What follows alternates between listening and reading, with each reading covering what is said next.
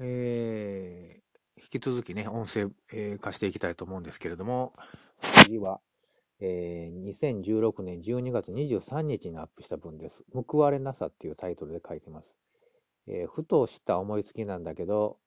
まあ、家庭の機能と学校の機能と職場の機能を足したような場があれば、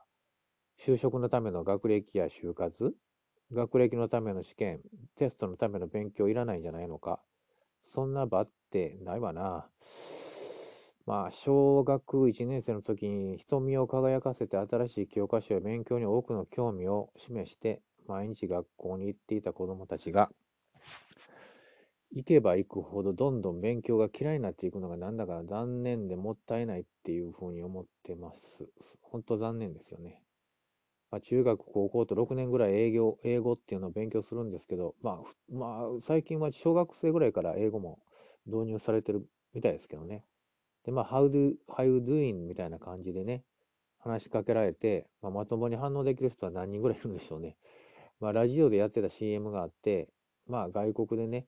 食べ放題形式のレストランを探す想定かなんかで、Where is the Viking? っていう風にね、聞いたら、海賊はどこっていう風に、ブブ不正解みたいな音が鳴って、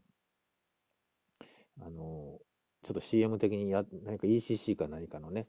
あの、ラジオ CM でやってたんですけど、まあでもね、普通に日本で英語を習ったら、受験英語を習ったらそうなりますやんね。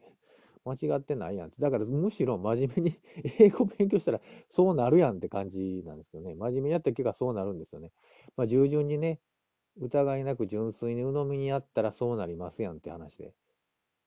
まあ、真面目なやつほど自信がなくなって、どんどんどんどん劣等感増幅して自己否定、自己否定と進んでいった場合、なんか報われないと思いませんか？な、何のためにね、そこまでこう、身を削ってっていうか、時間削って青春の大事な時間をね、時間と労力を使って勉強したんでしょうね。ほとんど覚えてないでしょ？報われないと思いません？やらん方が良かったやんみたいな感じね。まあ最初から分かりませんでおしまいみたいなね。まあ、興味のあること、楽しいこととか、わがままに言ってる方が良かったんじゃないかな。まあ、どっちみちまともに分からんからね。まあ、そこに注がれるお金、時間、エネルギー、思い、どぶにするような感じでもったいない感じがしてるんですけども、まあ、多くの教員の方々はね、本当に現場の先生で必死でお仕事なさってると思うんですよ、一生懸命。でそれが分かるだけになんかこの今のシステムってもったいない気がするんですよね。なんかそんな何とも言えない気分になっていくんですよね。一人一人はまあいい人なんですけど、ですけどね。まあ、組織になるとなんで変えられないんだろうなっていうふうに、まあふとそんなことが気になりました。ってことを書いてますね。えー、以上です。